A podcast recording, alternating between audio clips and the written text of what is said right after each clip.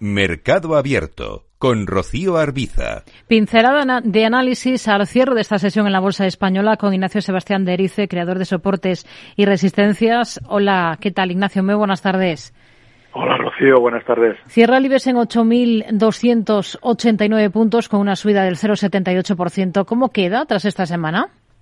Sí, pues bien, ha salvado un par de, en plan, en plan Rafa Nadal, ha salvado un par de bolas de, de set, ¿no? En los 8.240 parecía que se iban a perder, vamos, quien dice 8.240, pues dice 8.190, 8.180, ¿no? Esos niveles que para mí son, son claves porque es lo que yo llamo la frontera de la tranquilidad, ¿no? Que por encima el IBEX sigue siendo lateral alcista y si lo pierde, pues volveríamos a las andadas, ¿no? Pero en principio el cierre semanal, que es lo interesante de cara al aspecto técnico, pues lo va a hacer por encima, pues con lo cual perfecto y, y ahora la clave es si vamos a poder romper los 8.490 y enjugar la, los, las pérdidas anuales en los 8.730 o nos quedaremos a estos niveles, ¿no? Que, mm. que, a mí no me extrañaría, ¿no? Sería bastante lógico. Amadeus ha sido la mejor, un 4,5% de subida esta jornada tras una mejora de recomendación. Imagínate. Eh, ¿Cómo ve las cosas para el valor ahora mismo por técnico?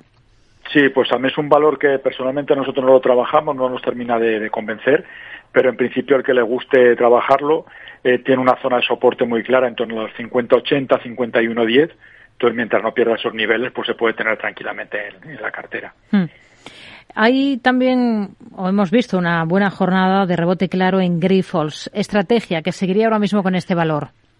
Sí, pues en, Grifols, que ahora es, vamos, no, es tarde para decirlo, pero tuvo ahí un exceso alcista que se fue hasta los 11.60, aunque hablo de memoria no, pero esos niveles llegó a estar hace, hace muy pocas jornadas y en principio ahora está justo, justo, no pudo romper esa zona de resistencia y ha bajado prácticamente al origen del movimiento. Entonces, mientras no pierda la zona de los 10-20, incluso los 9-80 para los perfiles más, más moderados, pero de ahí ya no me la dejaría ir, ¿no? Y sobre todo mirando de reojo los 8.240, que como decía hace un momento, para mí es la clave del IBEX 35. IAG hoy ha sido la más castigada, un 0,61%, caída moderada en todo caso para la aerolínea. ¿Cómo, cómo la ve por técnico?